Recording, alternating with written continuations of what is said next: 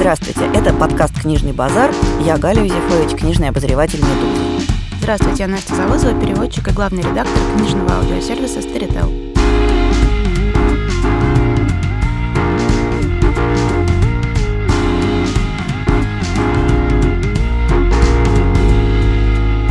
И сегодня мы будем вас пугать и рассказывать про всякие очень страшные книжки в жанре хоррор и мистика. Прежде чем мы, собственно говоря, перейдем к разделу пугания, я хочу рассказать немножко о том, как пугалась сама. Я вообще очень боюсь страшных книг. Страшные фильмы совершенно норм, потому что, ну, чё, вот какой-то человек там своими кошмарами поделился. А книга, она оставляет большой простор для того, чтобы испугаться, потому что ты сам себе в голове показываешь ровно такое кино, как тебе самому страшно. И поэтому страшных книг я очень боюсь. И вчера в процессе подготовки я решила, что я буду храбрый зайчик. Я включила везде свет, проверила, что дверь заперта на задвижку, легла в кровать, взяла немножко книжек современных в жанре хоррор и стала читать и думаю, блин, какая я стала храбрая. Вообще не страшно, прям даже вот, не знаю, не пошла проверять детей, а, потому что обычно нормальная реакция, когда страшно, нужно пойти посмотреть, что с детьми все в порядке. Не, не пошла тут думаю, ну все, я выросла большая, я больше ничего не боюсь. И тут я зачем-то решила немножко перечитать страшных вещей из детства, ну, из юности, вещей, которые мне казались очень страшными. И перечитала я два рассказа. Один рассказ написан американским писателем Амброузом Бирсом, и рассказ называется «Смерть Хелпина Фрейзера». А второй рассказ написан вообще таким, казалось бы, совершенно ванильным писателем Редердом Киплингом и называется «В конце пути». И вот я два этих рассказа, которые мне в юности казались страшно пугающими. Я их перечитала, ну и, в общем, да, ходила до утра, проверяла, как там мои крошки спят, включила свет в кладовке, потому что мне показалось, что там как-то оно так ненадежно. Так что вот все-таки детский ужас, он страшен по-честному, по-настоящему. Да, я устала вспоминать, чего я боялась с детства, и вспомнила, что когда мне было лет, наверное, 9, родители подарили мне книжку Эдуарда Успенского, которая называлась «Красная рука, черная простыня, зеленые пальцы». Книжка состояла из двух частей. Первая часть это была сборник, не знаю, известны ли эти страшилки современным детям, но в моем детстве эти страшилки знал, мне кажется, каждый второй. Вот там про костюм черного тюльпана, который ни в коем случае нельзя покупать, иначе он тебя сожжет, про пятно на пианино, которое ты трешь, трешь, а оттуда высовывается черная рука и тебя душит про желтые шторы, которые разрезаешь, а оттуда кремлевская звезда, значит, вываливается и всех лазерными лучами убивает. Про пиковую даму. И вот, значит, первый был сборник таких историй, а второй был какой-то детектив уже сделанный на основе этих страшилок. И вот детектив я, на самом деле, очень плохо помню. Не произвел мне какого впечатления. А вот этих страшилок я по-настоящему боялась. Потому что там были, конечно, всем известны о том, что вот эти вот бегут-бегут по стенке зеленые глаза и девочку задушат, да-да-да. А были какие-то, которые я раньше никогда не читала, не слышала, слышала, например, там была какая-то совершенно жуткая страшилка о том, как семья заблудилась где-то в горах, мама, папа, дочка, сын, и они зашли, значит, в старую заброшенную церковь. И там они видели очень страшную статую, а у статуи была очень какая-то страшная книга. Они ее все прочитали, и все, значит, по очереди как-то заблудились и умерли. И там было какое-то совершенно жуткое нагнетание этого страха. И я до сих пор помню последнюю фразу а, этой ужасной истории. Она звучала так. А на утро пастухи в горах нашли мертвого и совершенно седого мальчика. И в купе с какой-то невероятно страшной страшной картинкой, которая прилагалась к этой доброй детской книги. К этой доброй детской книге. Я помню, что я боялась, мне кажется, еще года два. То есть вот про то, что ни в коем случае нельзя покупать костюм черного тюльпана за 15 рублей, это нет. А вот то, что я боялась куда-то зайти и увидеть там какую-то в старой церкви заброшенную какую-то там статую и книгу, мне было действительно, я помню, очень страшно. Вообще у нее есть такая довольно любопытная подробность, связанная с этой книжкой.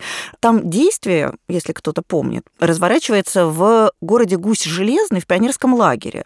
И этот самый пионерский лагерь в Гусе Железном, он расположен в старой усадьбе семьи купцов Баташовых. И это абсолютно исторические персонажи.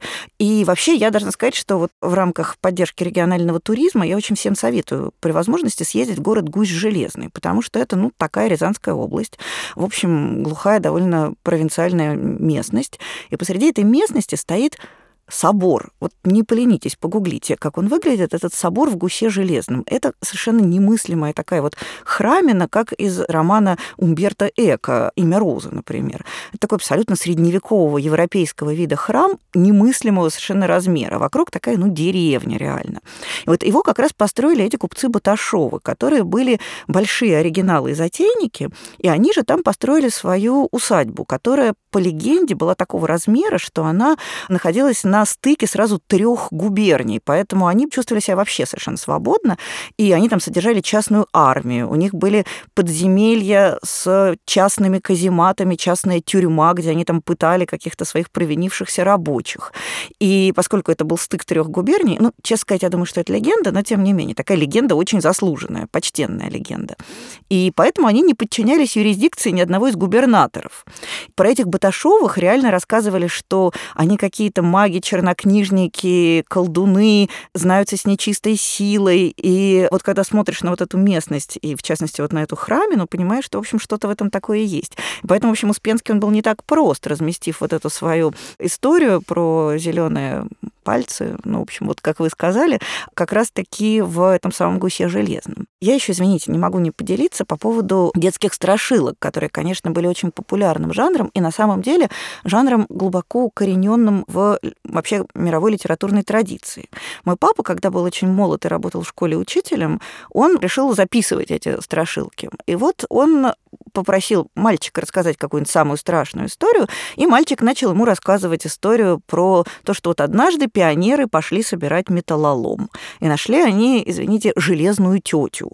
И одному пионер-вожатому, который нес эту железную тетю, ему очень мешало обручальное кольцо, он надел его на палец железной да, это известная история. Да, но понятное дело, что инвариантом этой истории является известнейшая новелла Проспера Мариме, одна из его двух новелл в жанре хоррор «Венера Ильская», в которой все то же самое, только герой находит античную статую с таким неприятным лицом, что сразу, в общем, понятно, что ничего общего с ней иметь не нужно. И Проспера Мариме, он вообще один из европейских родоначальников этого жанра, потому что действительно, по крайней мере, вот во французской литературе хоррор как таковой начинается вот с Венеры Ильской, где действительно античная античная статуя приходит и душит чувака, который на нее необдуманно надел свое обручальное кольцо. А вторая его новелла известнейшая — это «Локис» про человека-медведя, про оборотня. Прелесть отдельная состоит в том, что там действие разворачивается в Литве, в местности под названием Жемайта, которая реально существует. Вообще то, что в самом начале XIX века Проспер Мариме знал о существовании каких-то жемайтских народных легенд, это, конечно, делает ему честь. Вот, так что детские страшилки, они восходят вот к таким почтенным ретро ужасом, удивительным образом. Да, я вспомнила историю о том, почему у нас до сих пор пугает все связанное с, вот, с церковью и с какими-то обрядами. Вот вы сказали, что они храм такой выстроили, а я вспомнила, что в начале XIX века вышел такой роман, который по тем временам считался просто фактически порнографией. Это был роман Мэтью Льюиса «Монах». На самом деле считался он порнографией просто потому, что где-то там на страницах открытым текстом мелькала обнаженная грудь. По тем временам это было просто, это было просто неслыханно, это было не просто 18 плюс, это было... Как у э, Пелевина, возраст согласия подняли до 48 лет. Мало того, что там происходило много невероятных каких-то страшных событий, там был монах-чернокнижник, заключивший сговор с дьяволом, там странные какие-то происшествия в старинном соборе, там была призрачная монахиня. Также там был ужас того, что какие-то там а, благовоспитанные юные девицы, если которым попадала бы в руки эта книга, а все родственники старались делать так, что им не попала, что там, значит, какая-то была сцена соблазнения, но она была такая, что типа и тут он над ней грозно навис и мелькнула обнаженная грудь, и раз так все конец головы. Но по тем временам это было очень-очень тоже страшно. Как же так? После этого была такая очень известная писательница Энн Рэдклифф, которая тоже активно злоупотребляла таким сильным мрачным антуражем в своих романах, и, собственно, благодаря этому стало известно. И у нее в ее последнем романе «Итальянец» там тоже есть какие-то невероятные сцены страшные с монахами, с инквизицией, и критики после того, как они прочитали вот сначала там «Монаха», а потом последний роман Энн Рэдклифф писали, что теперь, чтобы если Энн Рэдклифф задумает еще что-то писать, чтобы ей побороть вот этот Взять вот ужас, выше. да, ей нужно только разве что в ад спуститься, потому что уже страшно страшнее этого вообще нет ничего совсем. А вообще откуда вот это взялась идея?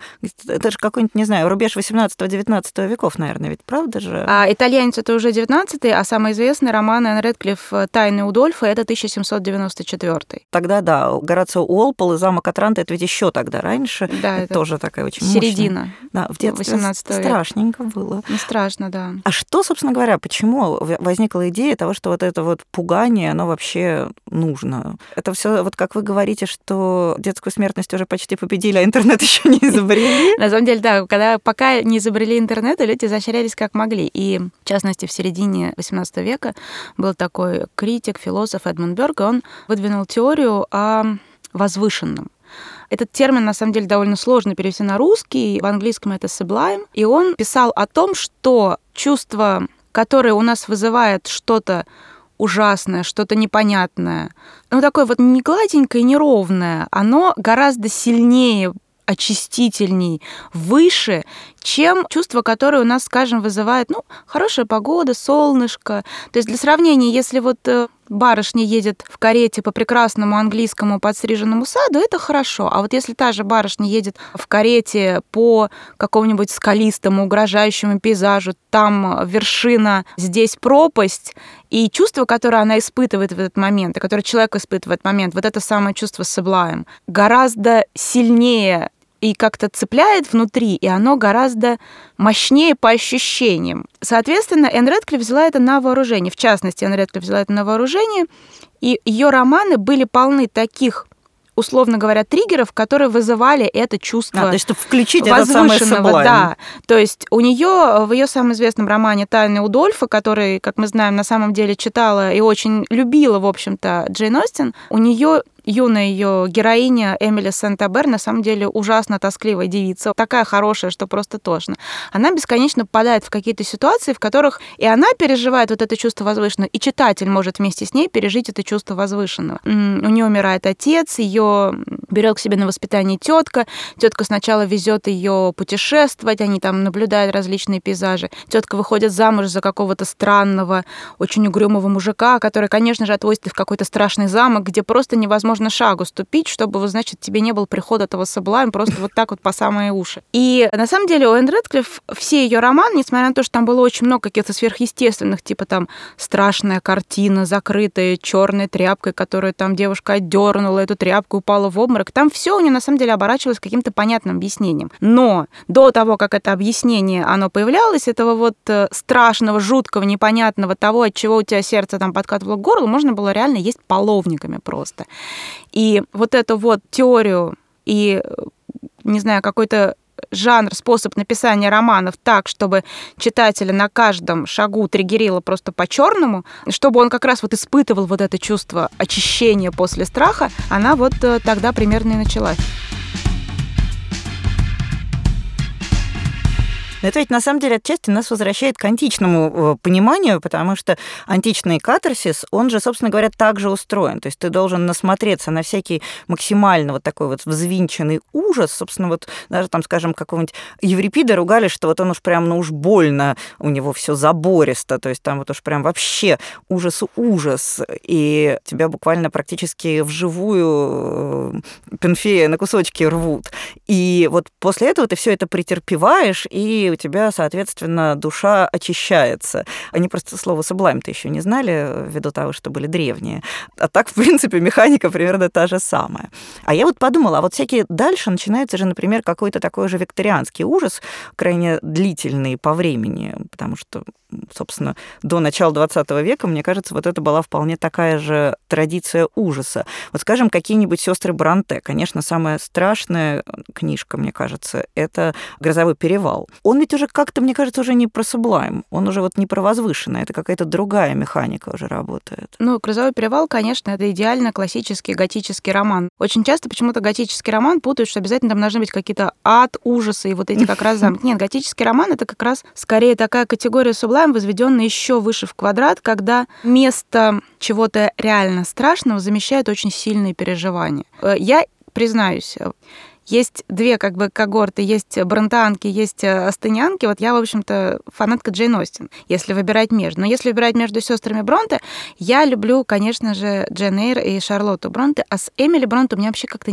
не сложилось. Хотя я понимаю, что «Грозовой перевал», наверное, один из самых вообще гениальных романов, ну, написанных взгляд, за последние да. 200 лет. И это действительно был тот случай. Известно же, что когда Эмили Бронте умерла, Шарлотта, она была на самом деле глубоко несчастным человеком, потому что в ней вот эта ее природная дичайшая талантливость боролась с такой же дикой конвенциональностью. Ей очень-очень хотелось быть как все, но она не могла быть как все, потому что она была гораздо талантливее, лучше, умнее, интереснее многих всех. Но она, когда оформляла посмертное какое-то собрание там стихов своей сестры, готовила какое-то очередное издание «Грозового перевала», она мало того, что на стихи осторожно почистила, она еще написала какое-то очень, если честно, очень такое неприятное и очень жалкое предисловие, что вот, мол, сестра моя, в общем-то, была не в себе, вы уж простите, а, что вот это вот она на самом деле ничего не хотела такого, это вот на нее такое что-то вот снизошло. Хотя на самом деле Эмили Бронте была такая очень крепкая, бойкая деваха. Она была дичайшая собачница, она гуляла, километры наматывала по этой вересковой пустоши с собаками. Она могла просто голыми руками разнять собак. Она была такая очень крепкая. И удивительно, что как-то, ну, видимо, там какие-то совсем были плохие условия для жизни, что они так все быстренько, быстренько померли. померли. При всем при том, все равно какая-то мне видится, если честно, доля правды в этих словах Шарлотты, которая пыталась выградить сестру. Потому что действительно роман «Грозовой перевал» — это такое ощущение, что его спустили ей реально сверху какие-то инопланетяне. Вот эта вот древнегреческая теория о том, что талант на тебя просто спускается сверху, и, дорогой, дальше уже тащи сам, как знаешь. Мне кажется, к Эмили Бронте это вот оно относится. И при всем таком вот антураже, там же у нее и пустоши, и вот это, конечно, самая страшная сцена, когда Кэти скребется в окошко Ой. «Пусти меня, пусти». Он готический, потому что здесь чувства получают такой же высочайший вообще накал, они замещают собой любой страшный замок, любую вознавешенную черным тетку. Это раз. А во-вторых, это еще очень феминистический роман, потому что чуть ли не впервые Джен Эйры, а если мы вспомним, женщине дозволяется чувствовать так же сильно, обильно и не падая от этого бесконечно в обморок. То есть, если мы возьмем каких-нибудь героинь э, Фанни Берни, Энн Редклифф, у нее героиня, она так немножко сидела и ждала, пока на ней кто-то женится, пока она нам раз ей скажет, вот сюда, пожалуйста, ходи замуж. В основном она не очень сильно проявляла чувства, она чуть что просто сразу раз и так, ну, это обильно залилась слезами и упала кому-нибудь на грудь. А здесь женщина впервые... А, да, там Кэти, э, и да, Кэти старшая, Кэти младшая, они там такие... Отстаивают вообще. свои чувства, и если мы вспомним знаменитый монолог Джен Эйр, когда она признается любви Рочестера, говорит, вы думали, что я бездушный автомат, что у меня нет своих чувств, и что если бы я не была такой маленькой и некрасивой, будь у меня денег побольше, вам бы сейчас точно так же трудно было бы уехать от меня, как мне от вас. То есть сложно говорить о, о, о традиции готики и ужаса именно на примере романов сестер Бронте. Вот вообще к чему я это все веду, потому что они, конечно, настолько отдельно стоящие, настолько уникальные, что этот антураж, он не самое важное. Да, это высота какого-то готического романа, но вот там, не знаю, Шердан Лефаню, да, страшно, там, дядюшка Сайлос, есть там какие-то отдельные штуки Уилки Коллинза, но здесь вряд ли. Я вот еще подумала, что, конечно, нельзя говорить о хорроре без Эдгара По, который совершенно явно тоже вот что-то ему такое с неба спустилось. Я вообще вот про это много думала, когда от текста страшно, а когда от текста не страшно. И я вот для себя придумала такую довольно наивную градацию. Мне кажется, что страшно тогда, когда страшно самому автору. И вот Эдгар По, бедолага, конечно, по нему прям очень сильно видно, как ему самому страшно. Извините, мне немножко мысль скачет. Я вот, например, помню современный русский хоррор, написанный Наилем Измайловым «Убыр». Наиль Измайлов — это вовсе не Наиль Измайлов, а Шамиль Диатулин. И этот «Убыр», он такой довольно славный, милый роман про упырей. Ну, кстати, он реально был страшный. Да вот ладно, где он страшный? Первая часть мне было страшно, когда я читала, мне кажется, правда, года три назад, но я помню, этот мальчик приходит и обнаруживает что-то с родителями не то. Ну, вот, вот да, вообще вот... всегда, когда с родителями не то, это, это всегда самое страшное, да. Но там прям видно, что Шамилю Диатулину вообще не страшно он всего этого не боится. Он такой городской, приличный, э, фольклористику освоил, прочитал мифы и легенды татарского народа. И вот, соответственно, он такой вот и пишет. И поэтому вот у меня вот этого внутреннего ужаса не было, хотя объективно там гораздо страшнее, чем можно себе представить. А у Эдгара По, где реально, в общем, ничего не происходит. Там никаких таких прям вот каких-то таких вещей, которые можно эффективно или эффектно показать в фильме, там такого ничего нет. И при этом там жутко страшно, потому что очевидно, что сам автор – очень боится. И вот для меня, например, самая страшная книжка Эдгара По – это вовсе не его знаменитые новеллы, а это его роман «Приключения Артура Гордона Пима», который формально это такой роман о путешествии про человека, который там на корабле приплывает в какую-то довольно удивительную местность где-то в окрестностях, видимо, Антарктиды, где почему-то при этом очень тепло, правда. Но там, например, есть фрагмент, где два героя, они потерпели кораблекрушение, и, соответственно, они умирают от голода и жажды на корабле. И ты прям читаешь, и ты понимаешь, что Эдгар По явно этого боялся просто невыносимо. И это такой такая канализация собственного ужаса. Ну, конечно, понятно, что это мы сами все себе придумали, но вот мне кажется, что раннему Стивену Кингу, например, очень страшно самому очень страшно. А потом он, значит, вылечился от своего алкоголизма и прочих проблем, ему уже не так страшно. И вот уже там поздние романы Кинга, они уже не очень страшные, они не менее, а иногда даже более совершенные, но вот такого вот натурального ужаса я в них особенно не чувствую. Да, я вот тоже сейчас подумала, что я очень много как раз читала более позднего Кинга, но, наверное, ничто не сравнится по степени ужаса с его романом «Противостояние», где, в общем-то, а, просто очень страшно, как люди умирают от эпидемии, поскольку я читала так называемую режиссерскую версию этого романа, там же есть 700 страниц, угу. а есть 1150. Да, да. И вот он очень подробно вначале описывает, как герои идут через забитый э, машинами какой-то туннель автодорожный, где там трупы лежат буквально угу. в, в машинах, которые просто люди не успели спастись. А, как он описывает какое-то вот постепенное одичание людей, это очень страшно. И как вот эта ужасная, страшная фигура Рэндала Флега, который просто где-то периодически появляется. Там человек-пироман, потом этот мужик, который сидит в тюрьме, которого забыли, который не умер, который пытается сожрать, достать крысу. Я еще помню, когда мне было лет 14, посмотрела старый сериал, и там было все настолько страшно, что я потом просто очень боялась.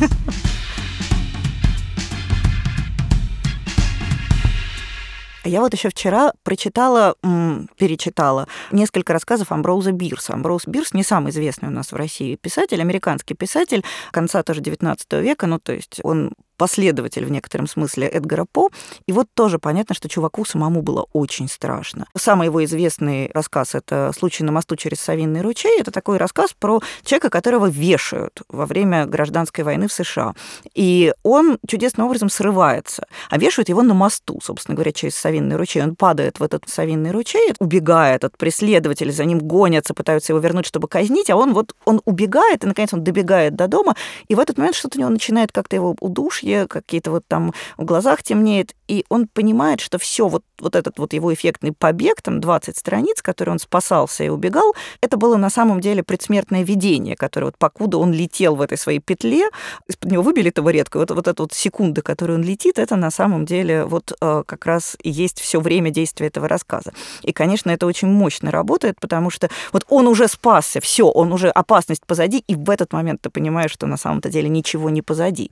Вообще, Амброуз Бирс, мне кажется, один из самых восхитительно страшных писателей, потому что вот, судя по его биографии, он вообще был очень какой-то странный человек и очень странным образом умер. Он уже будучи известным писателем и очень немолодым человеком, он уехал внезапно журналистом, военкором на Мексиканскую войну и пропал без вести. То есть никто не видел его мертвым, он просто оттуда никогда больше не вернулся.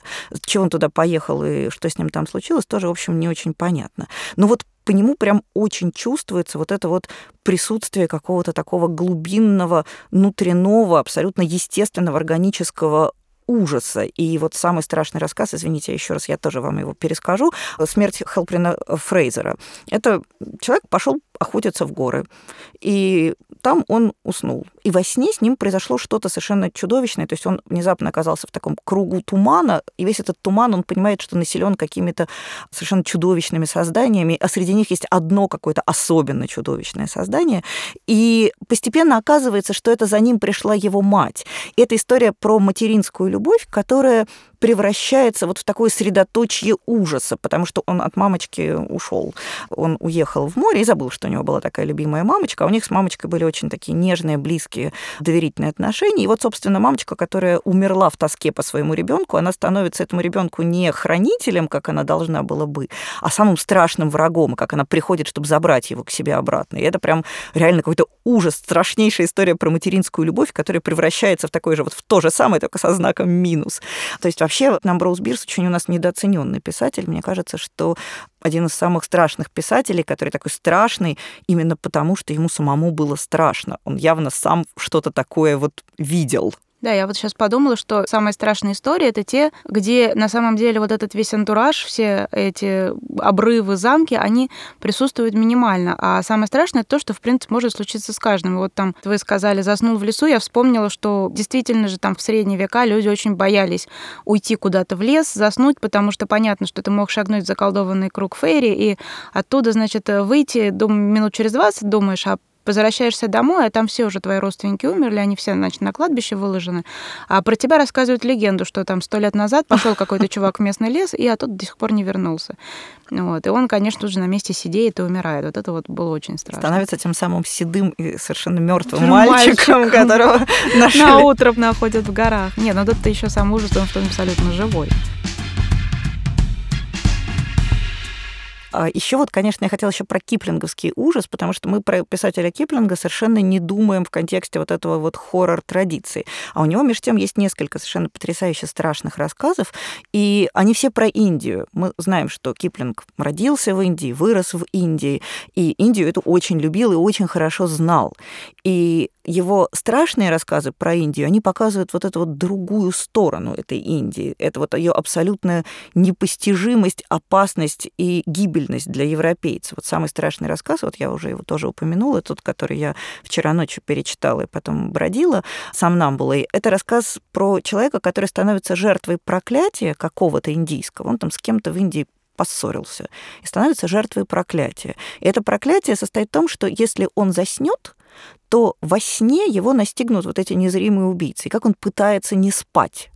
Потому что как только он уснет, он понимает, что во сне его убьют изнутри, из головы. То есть не то, что какие-то люди придут снаружи, а изнутри его убьют. И он подкладывает под себя шпору, чтобы как только он заснет, она его колола, и он просыпался. И вот этот вот ужас борьбы со сном, потому что во сне тебя ждет самое страшное, что можно себе представить. Вот это Киплинг потрясающе как-то рисует, и действительно это вот ужас Индия как Индия терибелис, вот не Индия прекрасная, а Индия терибелис. Вот это, конечно, тоже очень мощный эффект. Вот сейчас я, наверное, вступлю на тернистую стезю. Мне кажется, что нонича люди так пугать не умеют.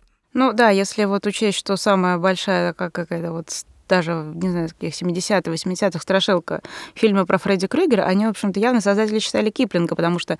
Ну да, он же тоже приходит во сне. приходил да. во сне. И помню, я когда посмотрела впервые, мне было лет 12, я очень боялась заснуть, что вдруг ко мне во сне придет Фредди Крюгер. Ну, в целом, вот все равно они какие-то такие, мне кажется, уже гораздо более ванильные. Совершенно никто не может напугать так, как Гоголь. Да. Вообще нет. И вот одна сцена, слетающая в гробу панночкой, я смотрела, фильм был старый, страшный, но до этого я очень сильно испугалась, конечно, когда прочла сам Я сам считаю, повесть. что Гоголя самый страшный текст — это «Страшная месть», потому что вот это вот ощущение полной безысходности, то есть это же тоже история про семейное родовое проклятие, от которого ты никогда никуда не денешься, ничего ты не сможешь сделать, от него не уйти.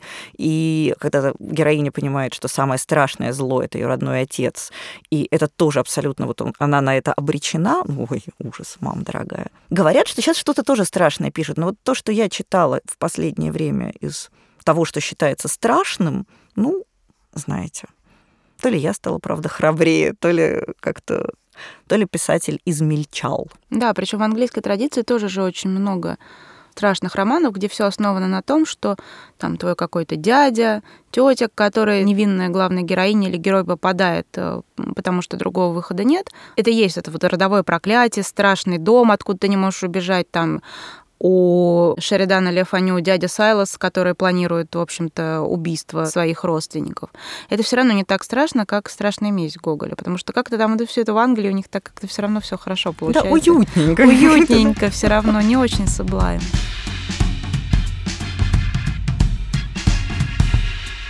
Я, наверное, хотела бы уже в режиме рекомендаций рассказать про три книжки, которые меня не то чтобы сильно напугали, но показались мне очень такими необычными и в целом заслуживающими всякого внимания. Начну я, наверное, с маленького романа, фактически повести Саманты Швеблин, который называется «Дистанция спасения».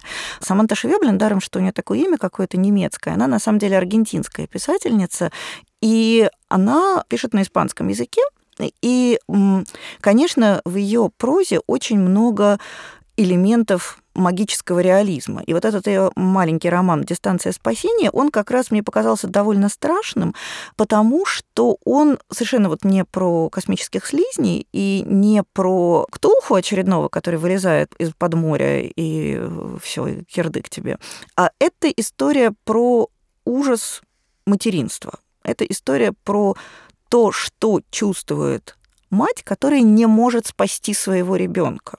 И мне кажется, что вот это прям действительно очень страшная история. Это история про э, молодую женщину, которая приезжает куда-то там погостить за город, снимает какое-то жилье со своей маленькой дочкой и знакомится с другой такой же молодой мамой, у молодой мамы там сын, и они вроде так прекрасно общаются, и тут оказывается, что вот этот сын, он не совсем человек, потому что он умирал, и единственный способ его спасти был отнести его к какой-то местной колдунье, которая сказала, что она сохранит его тело, а большую часть его души придется потерять. И, соответственно, вот этот мальчик, он оказывается такой странное исчадие. И эта история, конечно, оказывает страшное влияние на, вот, на жизнь главной героини, и та фактически теряет свою дочь. И большая часть этого романа, она пытается вспомнить, где ее дочь, она пытается до нее дотянуться. Вот эта дистанция спасения, это та дистанция, которая тебе необходима, чтобы протянуть руку, схватить своего ребенка и спасти от беды. И вот это вот то, что героиня оказывается не способна спасти свою дочь, это прям вот реально ты читаешь, и это такой страх очень женский, который любой матери очень легко на себя примерить, потому что ты понимаешь, что реально нет ничего страшнее, хотя вроде бы никакого такого вот формального внешнего ужаса, никаких там, не знаю, клыков, щупалец и всего прочего там не происходит. То есть действительно это очень сильный страшный текст. И вообще Саманта Швеблин это такая восходящая звезда мировой литературы. Она как-то попала не в область хоррора, не в область такой низкой жанровой литературы, а в область высокой словесности, хотя, по-честному, это нормальный такой вот хоррор с элементами латиноамериканского магического реализма. Я думаю, что ее еще будут много переводить на русский. Пока что вот есть только эта книжка. Обратите на нее внимание. Саманта Швеблин «Дистанция спасения». Страшноватенько. Я тогда начну с рекомендации одной из моих самых любимых скандинавских писательниц все знают, что у Сельмы Лагерлёв есть прекрасная ее детская книжка «Путешествие Нильса с дикими гусями». Все знают трилогию о Левеншельдах и там ее прекраснейшие мемуары. Но а, Сельма Лагерлёв, э, она на самом деле была очень-очень большой любительницей вермландских легенд. Местности, где она выросла, она их как-то очень собирала, любила, читала. И у нее есть целый сборник таких новелл, основанных на этих вермландских легендах э, старых. И они все... Ну, там есть довольно страшные одна, наверное, из самых страшных таких историй у нее это небольшая повесть, которая называется «Деньги господина Арне». И это вот тот случай, когда вам нужно, с одной стороны, хорошенько так побояться зимним вечером, а с другой стороны, какая-то вот такая очень плавная, ритмизованная сказочность самой, самой этой истории и потрясающий, прекрасный э, напевный стиль Лагерлев, который очень хорошо всегда передавали наши переводчики со шведского, он не дает как-то уж испугаться совсем. Но сама история довольно страшная. Там какой-то зимний вечер, большая семья в зажит... на зажиточном хуторе садится, значит, ужинать. И там все время что-то случается, какие-то странные вещи. То женщина берет кружку и говорит, господи, какая-то она могильно холодная, я аж обожглась. То глухая старуха приходит, которая вообще, она там не говорит ни слова, какая-то бабуля, которая там уже доживает последнее, она вдруг приходит в себя и три раза повторяет, зачем, зачем точат они ножи в Браннахёге. И вот это вот когда она выскакивает, какой черт из табакерки, это такое, ты всегда вздрагиваешь. А, конечно же, вокруг воет вьюга, собака воет, предупреждает об опасности, но хозяин собаки не слушает. И все, конечно, заканчивается плачевно. Всю эту семью вырезают. Ужас. Какие-то адские разбойники. Происходит реальное совершенно убийство реальными людьми, никакими сверхъестественными силами. Но выясняется, что эти убийцы уходят от ответственности. И тогда за ними начинают охотиться, то есть и пытаются их поймать призраки вот этих убитых людей. И она совершенно небольшая, ну, не знаю, может быть, там страниц 40-50. но она вот из-за своей вот этой такой э, старинности, напевности и сказочности, она прям вот какая-то как страшная очень сказка читается. Вообще мы как-то обошли вниманием тему страшных сказок. А ведь есть же, например, какие-нибудь страшные сказки Гофмана, какой-нибудь песочный человек, который тоже совершенно ужасен именно своей вот этой безысходностью какой-то, что начинается вроде тоже такая милая, напевная, уютная сказка, угу. а кончается все натурально тоже каким-то ужасом. Или вот сказки Гауфа. Я очень в детстве, меня как-то очень потрясла вот история про черное сердце сердце. Холодное сердце. Холодное сердце. Ага. Там, а в лесах Шварцвальда да. все это происходило. Там же действительно было страшно, когда юноша, который продал свое сердце, угу. приходит к этому там великану, а у него по стенкам стоят сердца всех людей, которым он завидовал с ярлычками, все подписано. И потом, когда его жена, его Элсбет, упала замертво, потому что у него отняли самое дорогое, что у него было. Ну, в общем, там, да, какие-то вот такие жуткие да, а, вот эти вещи. Вот романтические 19 века страшные угу. сказки, они же тоже на самом деле прям действительно страшные, тем, что, в частности, тем, что они такие убаюкивающие, уютненькие, как угу. бы, а потом раз, и оказывается, что все на самом деле плохо.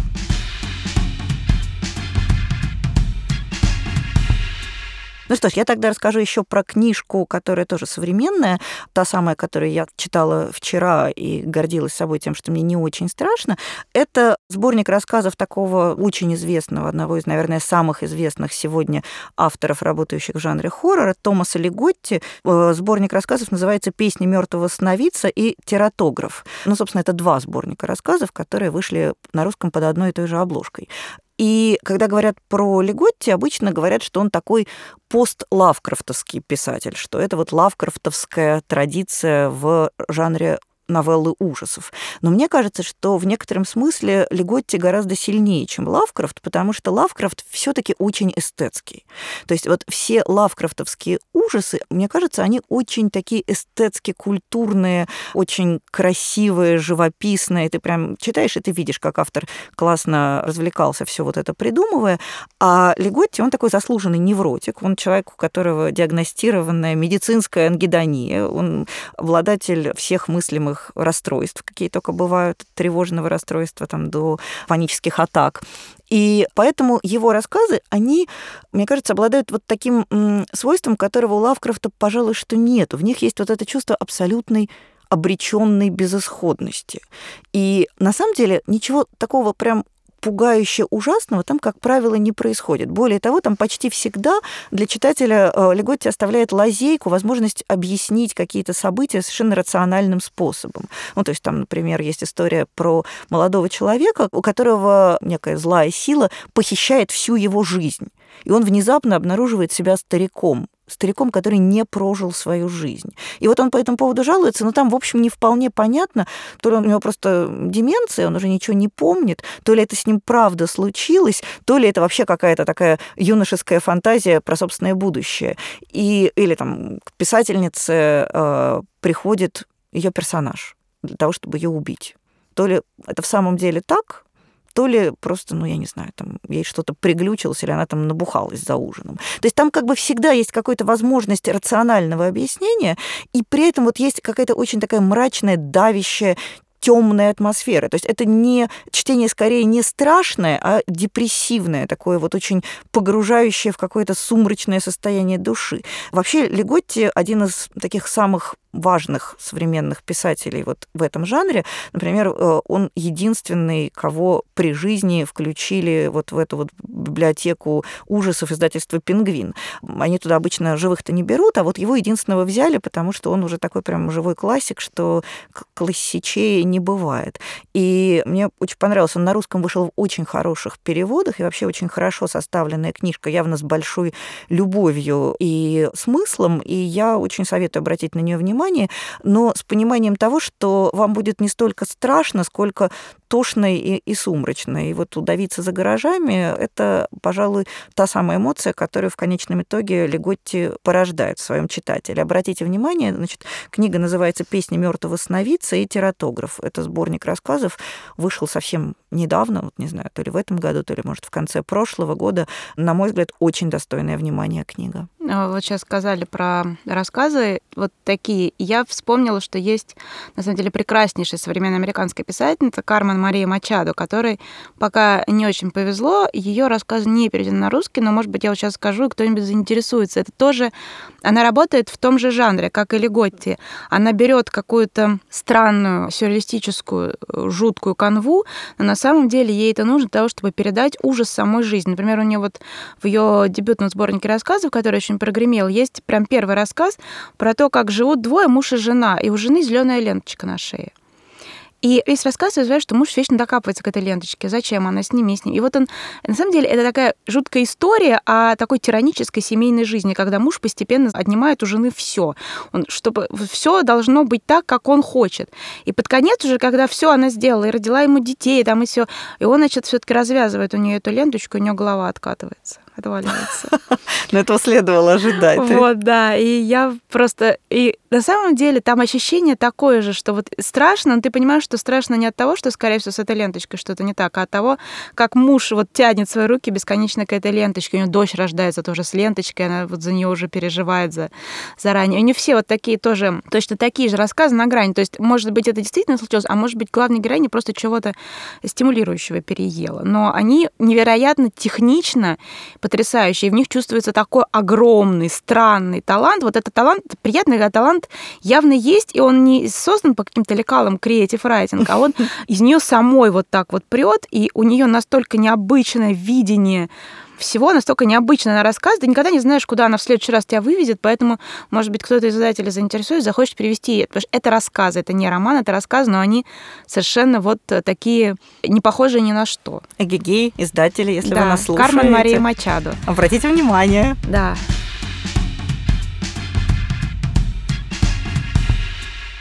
Я тогда хотела рассказать про современный тоже роман, ну, относительно современный. Его автор Дэн Симмонс. И это роман, который называется «Лето ночи». И он такой, на самом деле, вот это тот случай, когда если вам понравилось оно Стивена Кинга, прочитайте Дэна Симмонса «Лето ночи». Очень похоже по антуражу, по героям. Там тоже, значит, маленький американский городок, 60-й год. Мальчики 11-летние, значит, последний день школы, они такие, господи, слава богу, впереди огромное лето, им там всем 11-12 лет. Они такие думают, вот мы будем кататься на великах, там, не знаю, играть в бейсбол, вообще, ну вот все классно.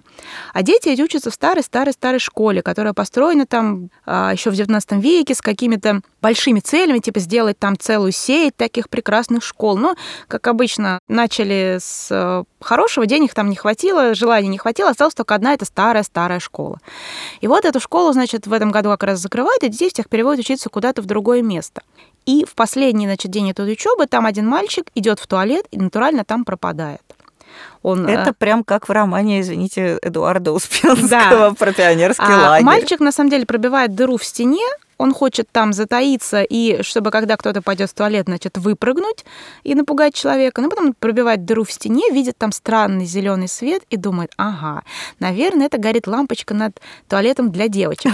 Ползу-ка. И, короче, пропадает просто с, с коньками. И далее нам рассказывается про некую компанию мальчиков, там пять человек, мне нравится развитие, и очень идет неспешно. То есть тебя пугает не сразу, но постепенно с каждым из мальчиков начинает случаться что-то странное. Один мальчик ухаживает за больной бабушкой, которая лежит в параличе, и слышит, как к ней кто-то в окно стучится.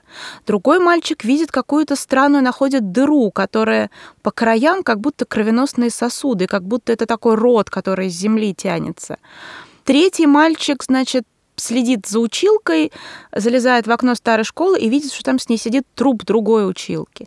И вот постепенно, постепенно, постепенно они, значит, начинают понимать, что что-то что-то не так с этой старой школой, и начинают проводить расследование. Что же не так? И выясняется, что в XIX веке основатели этой школы купили так называемый где-то в Италии колокол Борджа, который якобы был эм, такой как бы артефакт, видимое свидетельство сделки с дьяволом. Они его перетащили, этот колокол, конечно, значит, раз там в сколько-то лет его надо запустить, и он там сеет э, вокруг себя тлен и разорение, и там все, все, что может, встает из могилы, начинает жрать все, что может. Но вот та самая финальная сцена, в которой, конечно же, этим мальчикам приходится сразиться с самим злом, она не такая страшная, как вот это постепенное такое прорастание ужасного чего-то из обычного прекрасного солнечного лета.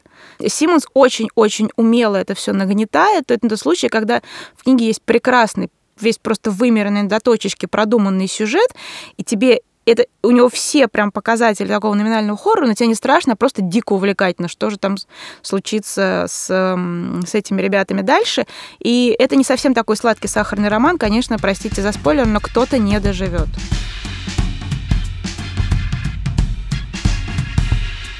Тогда я напоследок поддержу российского производителя. Я хочу рассказать о совсем свеженьком романе. Он вышел вот буквально, не знаю, там пару недель назад. Это роман молодой российской писательницы Дарьи Боболевой. Он называется «Вьюрки». Он, конечно же, нифига не хоррор он скорее проходит по разряду русская народная мистика. Но при этом он, мне кажется, совершенно замечательно сделанный и вообще очень такой, очень литературный в хорошем смысле слова текст.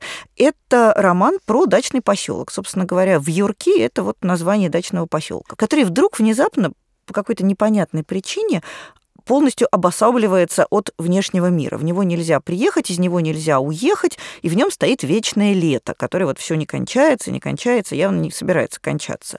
И в этом поселке начинают происходить какие-то странные вещи.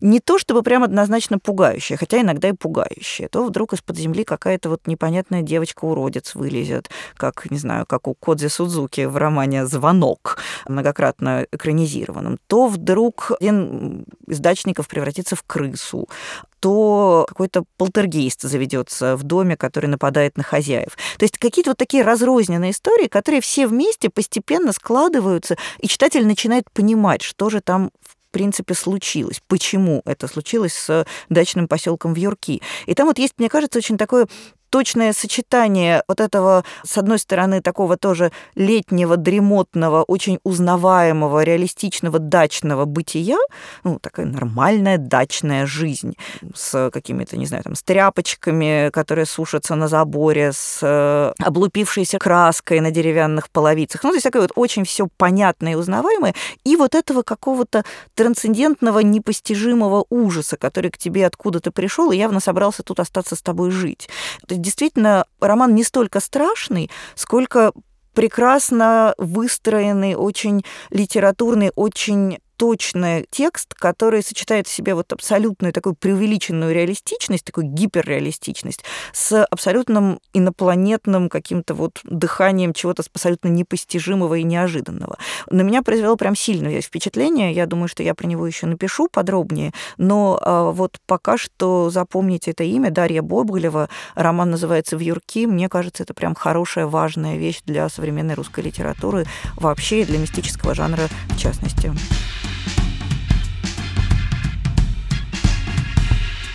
Последняя моя рекомендация будет э, скорее для тех, кому нравятся такие классические романы XIX века, в которых много-много такого страшно уютного антуража, но для тех, кто все эти романы уже перечитал и хочет, может быть, чего-то похожего, но попозже. У Дафны Дюмарье есть э, роман, который называется, по-моему, в русском переводе «Таверна Ямайка». И он выстроен совершенно по канонам, по лекалам такого классического романа ужасов XIX века. И в нем идет речь о девушке по имени Мэри, которая приезжает к своей тетке. Она осталась без семьи, без родителей, деваться ей совершенно некуда. И вот она приезжает э, в Корнуолл к своей тетке, а тетка, значит, э, замужем за трактирщиком. Они держат этот трактир Ямайка где-то совершенно на задворках Корнуолла, в какой-то в дичайшей глуши, куда надо е- сначала долго ехать. Не всякий еще кучер туда соглашается ехать, но все как положено. Они приезжают то ночью, трактир этот ужасно выглядит угрюмым. Дядя сразу ей не нравится, потому что это какой-то совершеннейший злодей, как положено, огромный, черный, волосатый. Но делать нечего. Этой бедной девушке Мэри деваться реально просто некуда. Она остается в этом трактире, э, помогать тетке, работать тоже. Ну, господи, где же была какая-то крыша над головой.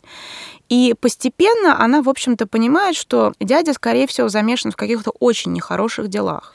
И, соответственно, в какой-то момент она понимает, что и ей грозит опасность, и тетке грозит опасность. Как-то вот пытается она из этого выпутаться. Это не самый, наверное, удачный роман у Дюмарье.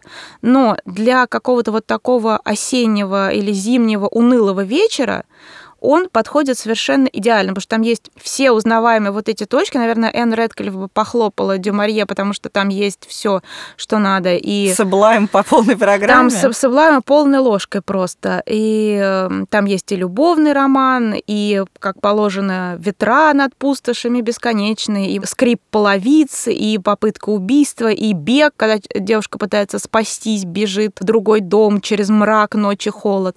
В общем, это такой роман, который вот в котором есть все, что нужно для того, чтобы, вы знаете, для вот этого пресловутого клетчатого пледа и чашки чая. И вот третьим туда идет вот этот роман Дафны Дюмарье «Трактир или таверна Ямайка», который я лично прочла, когда болела, и это вот было совершенно удачное попадание. Поэтому если вот вдруг вам захочется чего-то такого совершенно проверенного, как имбирная печенька, немножечко страшного, но очень уютного, то таверна Ямайка Дафна Дюмарье — это вот абсолютно то, что вам надо.